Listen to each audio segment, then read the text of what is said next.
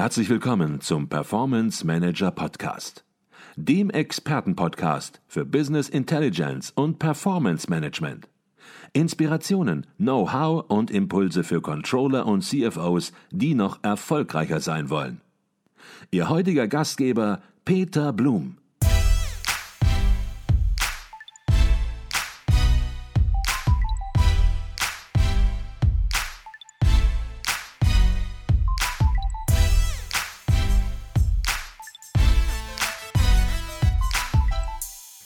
Herzlich willkommen zum Performance Manager Podcast. Mein Name ist Peter Blum. Unser heutiges Thema ist die Corporate Social Responsibility oder zu Deutsch das bewusste Streben, soziale und ökologische Ziele mit dem wirtschaftlichen Handeln eines Unternehmens in Einklang zu bringen. Dazu ist Professor Dr. Peter Lettmate von der RWTH Aachen bei uns im Podcast zu Gast. Er hat dort den Lehrstuhl für Controlling inne und forscht und lehrt in den Feldern des verhaltenswissenschaftlichen Controlling, des betriebswirtschaftlichen Wertschöpfungsmanagements sowie des Innovations- und Geschäftsmodell Controlling. Doch zunächst einmal herzlich willkommen bei uns im Podcast Professor Dr. Peter Lettmate. Ja, vielen Dank, Herr Blum. Es freut mich sehr, dass ich hier sein darf. Ich freue mich auch, dass Sie in Ihrem dichten Terminkalender ja, sich die Zeit genommen haben, über dieses wichtige Thema heute zu sprechen.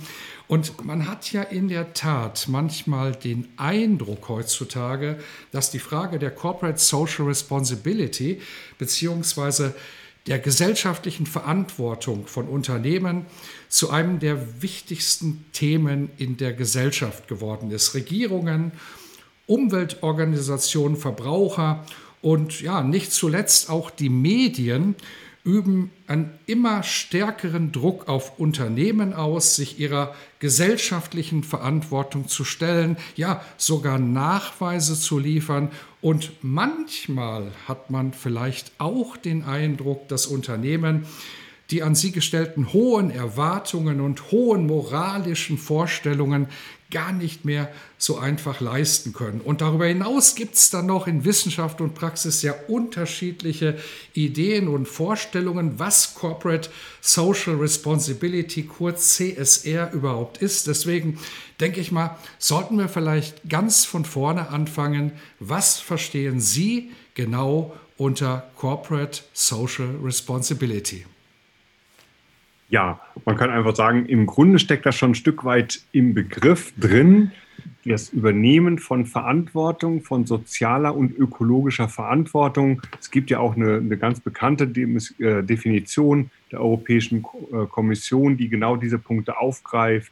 Also die Integration von sozialen, umweltbezogenen, aber auch ethischen äh, Aspekten in betriebliche Entscheidungen auch das, was die Kundenseite betrifft, denken wir mal an den Dieselskandal, also irgendwelche verbraucherbezogenen Themen, die damit eine Rolle spielen. Und das Ganze passiert im Rahmen der Interaktion mit den Anspruchsgruppen des Unternehmens, also all diejenigen, die mit dem Unternehmen arbeiten, die durch die Handlung des Unternehmens in irgendeiner Weise betroffen sind, dass die sozusagen mit in diesen Prozess aufgenommen werden. Insofern kann man sagen, das ist eher so eine Art, ja, so eine Art Framework, ähm, das so ein bisschen die Rahmenbedingungen des Unternehmens determiniert und denen sich das Unternehmen auch stellen soll und wofür das Unternehmen Verantwortung übernimmt. Mhm. Und in dieses Framework steigen wir jetzt natürlich tiefer ein und ja, wir kommen natürlich auch dazu, was das Controlling, was die Controller damit zu tun haben. Aber wenn man sich das Thema CSR, also abgekürzt Corporate Social Responsibility, wenn man sich das Thema CSR anschaut, dann fallen auch immer wieder andere Begriffe auf, beispielsweise Corporate Citizenship oder Corporate Sustainability. Vielleicht können Sie dazu was sagen. Wie grenzt sich das denn eigentlich von CSR ab? Im Grunde kann man schon sagen, dass bei all diesen Begriffen enger Zusammenhang besteht. Ich hatte eben genannt, ökologische und soziale Aspekte in betriebliche Entscheidungen mit einzubeziehen oder auch so einen gemeinsamen Wert zu schaffen. Und wenn man mal auf das äh, Konzept von Sustainability, also von Nachhaltigkeit schaut, dann hat man ja das sogenannte Drei-Säulen-Konzept. Und das Drei-Säulen-Konzept verknüpft ja gerade ökonomische, ökologische und soziale Aspekte. Was hier sicherlich ein Punkt ist, wenn man das auf die betriebliche Ebene nimmt, das ist, dass ich Verantwortung übernehme, dass ich noch stärker darauf schaue, welchen Wert erbringe ich eigentlich mit meinem unternehmerischen Handeln für die Gesellschaft, für die Umwelt und wie kann ich dafür Verantwortung übernehmen. Das Wort Verantwortung ist ja so im Begriff Sustainability oder Corporate Sustainability erstmal noch nicht enthalten. Das ist ja eher so ein Konstrukt, wie ich das definieren kann. Mhm. Corporate Citizenship dagegen bedeutet, dass ein Unternehmen im Grunde wie jede Bürgerin und Bürger bestimmte Pflichten und auch natürlich Rechte hat und sich dort einfügt, also Steuern bezahlt, ein guter Nachbar ist, denken wir mal an Lärmbelastung, an Emissionsbelastung, sich vielleicht in das Sozialwesen einbindet, zum Beispiel den lokalen Kindergarten befördert und so weiter. Man muss allerdings sagen, wenn man das so betrachtet, dann verstehen viele Unternehmen das eigentlich nur lokal. Ja, mhm. sie schauen zum Beispiel, wenn sie an einem bestimmten Standort in Deutschland sitzen, sie schauen aber weniger auf ihre globale Wertschöpfungskette. Und wenn man ehrlich ist, dann schaut man sich die globalen Wertschöpfungsketten an, dann leben wir von Lohnunterschieden, wir leben aber auch von Unterschieden in sozialen Standards, wir leben von Unterschieden in Umweltstandards. Und diese Themen, die werden üblicherweise bei Corporate Citizenship von den Unternehmen oft vergessen, obwohl die eigentlich auch eine Rolle spielen, wenn sie Verantwortung für ihre Wertschöpfungskette übernehmen. Und damit sind wir wieder beim Wort Verantwortung, was beim Themenfeld CSR, Corporate Social Responsibility, eine große Rolle spielt. Mhm. Okay. Stichwort Verantwortung, gesellschaftliche Verantwortung. Wenn man nun ein bisschen kritisch darüber nachdenkt, dann ist es sicherlich so, dass auch ein Unternehmen vor 30, vor 100, ja vielleicht vor 200 Jahren schon eine gesellschaftliche Verantwortung sogar ziemlich sicher hatte.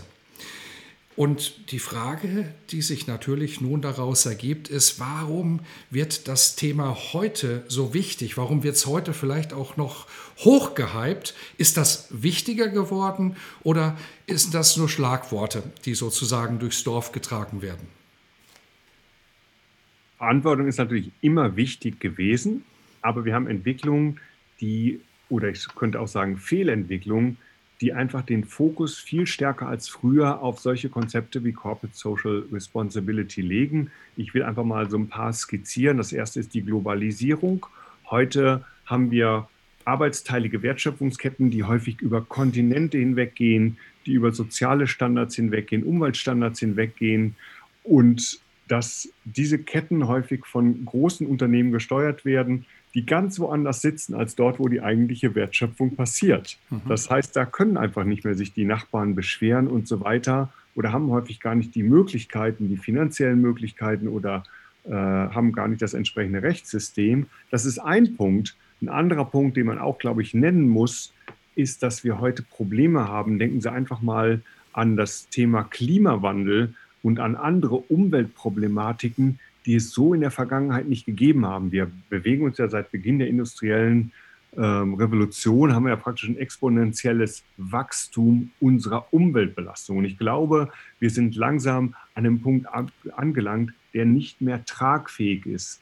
Viele Umweltwissenschaftler sprechen ja auch davon, dass wir die Tragfähigkeit unseres Planeten Erde um aktuell um das zwei- bis dreifache überfordern mit steigender Tendenz. Und es ist klar, dass da etwas passieren muss. Also wer das nicht glaubt, äh, dem empfehle ich einfach mal was ganz anderes. Kann jeder in seiner Freizeit tun. Schauen Sie sich einfach mal die aktuellen Dokumentationen von Planet Earth an, wie wir eigentlich mit unserer Erde umgehen und wie auch die Flächen, wo Ökosysteme noch Ökosysteme sein dürfen, weitgehend unberührt, immer mehr zusammenschrumpfen. Also da haben wir schon eine große Zuspitzung. Ich möchte vielleicht noch auf einen weiteren Punkt eingehen, das ist der Punkt der Machtballung. Es gibt Unternehmen heute, die sind mächtiger als Staaten, die verfügen auch über mehr Ressourcen.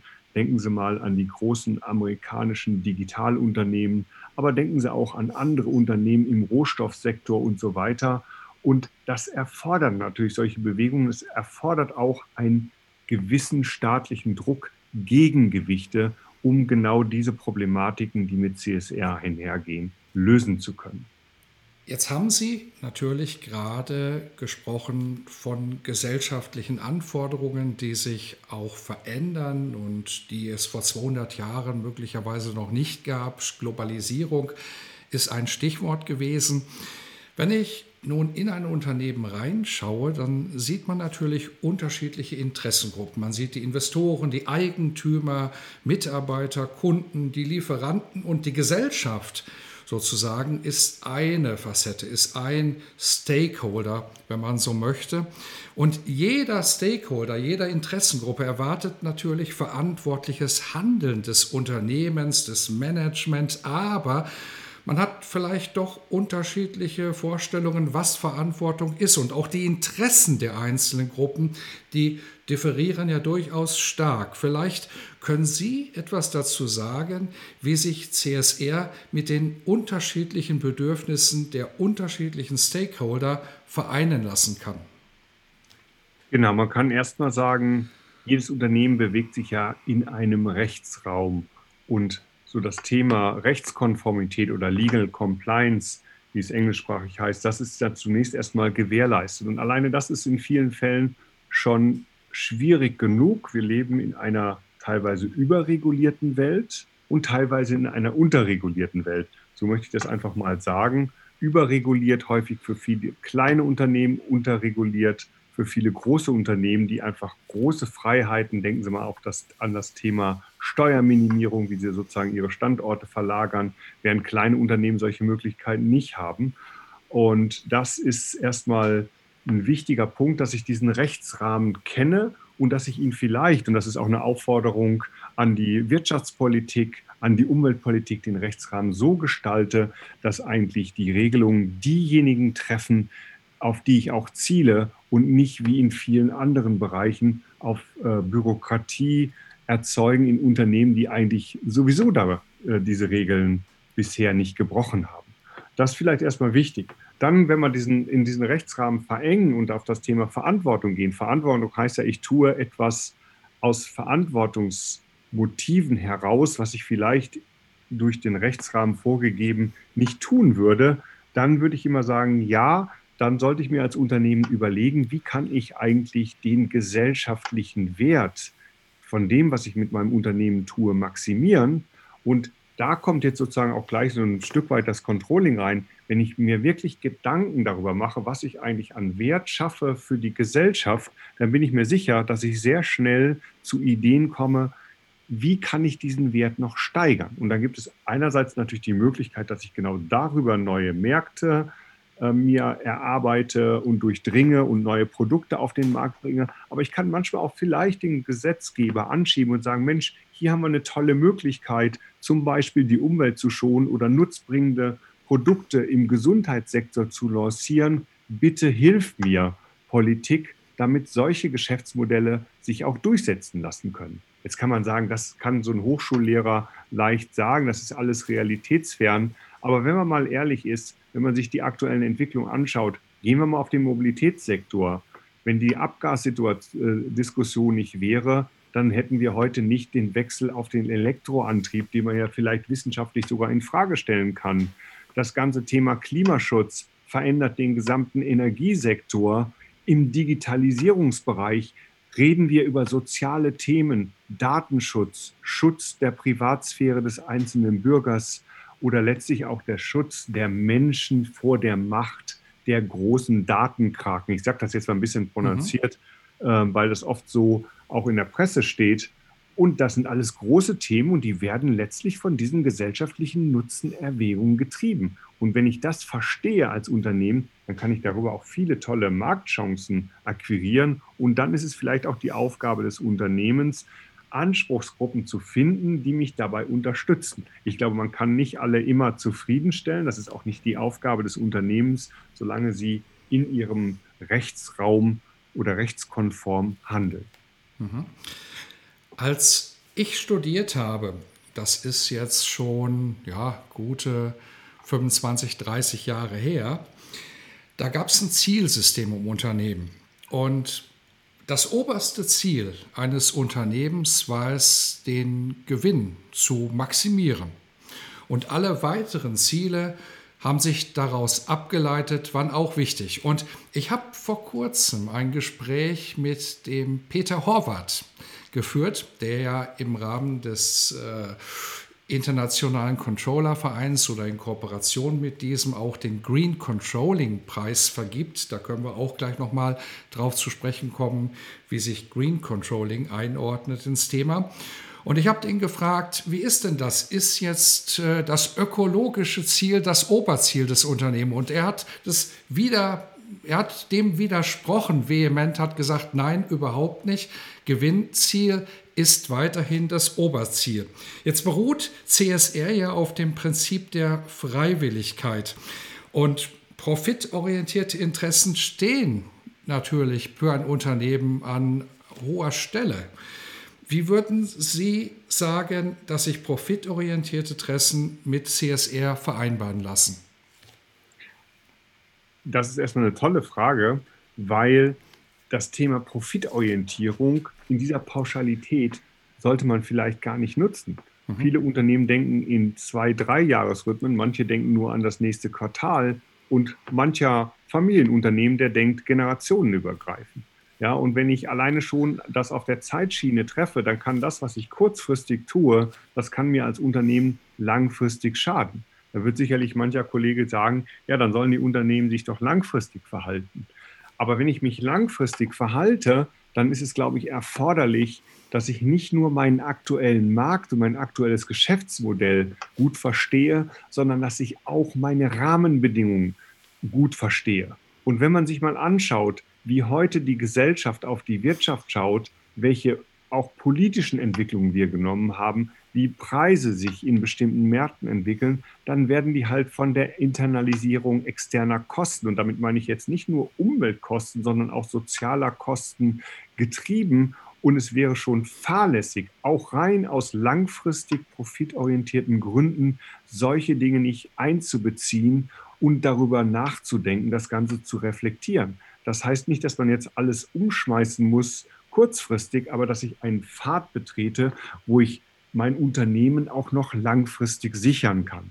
Und leider muss man sagen, viele Unternehmer, besonders wenn es um drei, vier Jahresverträge geht, die denken halt häufig nicht über diese drei, vier Jahresverträge hinaus. Also man stellt schon fest, bei langfristiger Perspektive wachsen auch solche Dinge zusammen. Und dann kommt vielleicht noch das, das kann man auch sagen, wenn ein Unternehmen einen guten Profit erzielt, dann spricht natürlich nichts dagegen, das auch im gesellschaftlichen Sinne ich sage jetzt mal, wie Sie es genannt haben, altruistisch zu verwenden. Das ist ja wieder das Schöne. Wenn ich Geld verdiene, dann kann ich das ja auch für gute Zwecke ausgeben. Mhm. Okay, jetzt haben Sie gerade gesagt, Unternehmer denken manchmal nicht langfristig, das stimmt sicherlich auch. Und ich glaube vielleicht auch nicht nur Unternehmer, sondern auch Vorstände möglicherweise, vielleicht sogar Aufsichtsräte die nicht langfristig denken, weil ja insbesondere bei Vorständen möglicherweise auch ja, ein Anreizsystem eher in der kurzfristigen Denkweise gekoppelt ist als in der langfristigen. Würden Sie das auch so sehen, dass das möglicherweise in Richtung CSR deutlich optimierbar wäre? Korrekt. Das ist eigentlich einer der Kernkonflikte, das Auseinanderfallen verschiedener zeitlicher Horizonte. Ja, das ich will jetzt gar nicht hier äh, Bashing von Vorständen betreiben.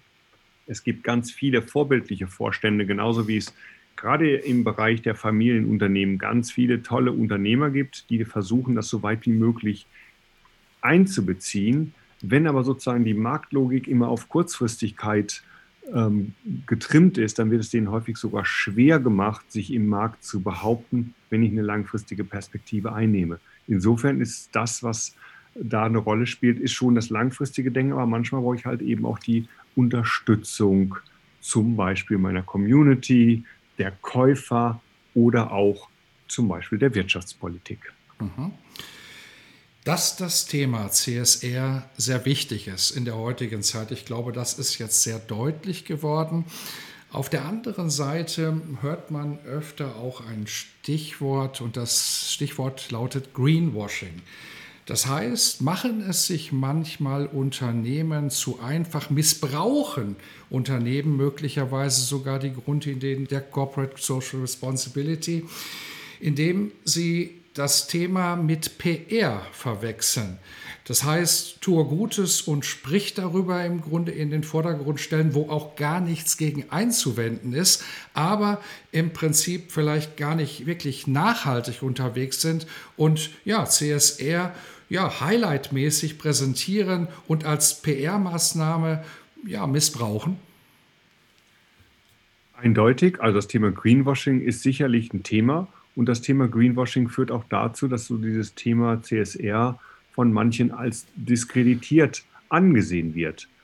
Das heißt aber, wenn man das mal nüchtern betrachtet, dann würde ich immer sagen, das heißt ja nicht, dass das Thema die Übernahme von Verantwortung und gesellschaftlicher Verantwortung darin, dagegen wird sich ja wahrscheinlich kein ernsthafter Mensch, Manager aussprechen, diskreditiert ist, sondern nur, wie mit der Verantwortung umgegangen ist. Und es gibt halt eben Unternehmen, die versuchen, das für PR-Zwecke, für Marketing-Zwecke zu nutzen, ohne dass sie dahinter authentisch das umsetzen, was sie eigentlich kommunizieren oder viele werfen nur Schlaglichter auf das, was sie im positiven Sinne leisten, aber gehen nicht auf die negativen Aspekte ein. Und das sorgt natürlich schon beim Kunden für Misstrauen und viele verstehen auch häufig die dahinterstehenden komplexen Debatten nicht und sagen dann, was soll ich mich als Kunde um CSR kümmern, wenn dann überlasse ich das Experten oder vielleicht auch wiederum der Politik. Und das ist im Grunde falsch, aber das ist ein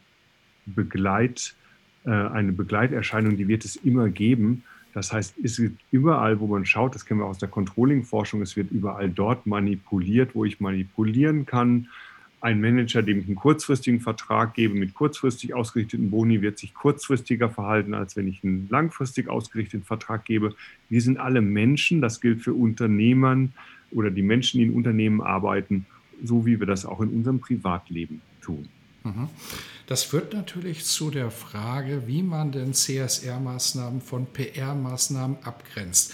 In Unternehmen, wenn man an ein Unternehmen herangeht mit dem hohen Anspruch, CSR ist nur etwas, wenn alles gemacht wird sozusagen und wenn man ganzheitlich von morgens bis abends dran denkt, dann wird das wahrscheinlich nicht ganz gelingen, sondern CSR ist sicherlich auch, dass man hier ein Bewusstsein entwickelt und lieber einzelne Themen angeht, aber die wirkungsvoll angeht. Und wenn man das jetzt abgrenzt zu PR-Maßnahmen, wie würden Sie sagen, wie muss da die Denke sein? Ja, das lässt sich, glaube ich, gut aus, aus dem Controlling heraus beantworten. Denn gutes Controlling ist ja so, dass es in der Lage ist, die wichtigsten wirtschaftlichen Aspekte von Unternehmen an die Oberfläche zu bringen. Wo habe ich meine höchsten Wertschöpfungsverluste? Wie kann ich die Wertschöpfungsverluste messen? Wie kann ich daraus Prioritäten in meinen Entscheidungen ableiten? Wie kann ich bessere Entscheidungen treffen? Und Herr Blum, Sie haben natürlich völlig recht, wenn Sie sagen, das Unternehmen soll sich nicht um jedes Detail gleichmäßig kümmern, sondern auch hier geht es darum, dass ich klar analysiere, was sind beispielsweise meine, beispielsweise meine wichtigsten umweltbezogenen, was sind meine wichtigsten sozialen Themen, Prioritäten setze, die dahinterstehenden Probleme löse, gute Entscheidungen treffe. Und wenn ich das alles getan habe, dann gebe ich auf, gehe ich auf die zweite, dritte, vierte, fünfte Priorität. Ich bin mir ziemlich sicher, dass Unternehmen, viele Unternehmen noch viele Möglichkeiten haben, sich in dem Bereich zu entwickeln. Und da muss man einfach ganz klar, wie immer, eine gute Ausgangsanalyse, ein gutes Verständnis der eigenen Situation und darauf zielgerichtet handeln und das auch entsprechend zu kommunizieren. Und ich glaube, das lässt sich auch positiv in die Richtung Kunden und andere Anspruchsgruppen transportieren. Mhm. Also gar kein Widerspruch, aber ja, es muss substanziell sein, es muss nachhaltig sein und nicht nur ja, eine Präsentationsaktion sozusagen, hinter der entsprechend nichts steckt.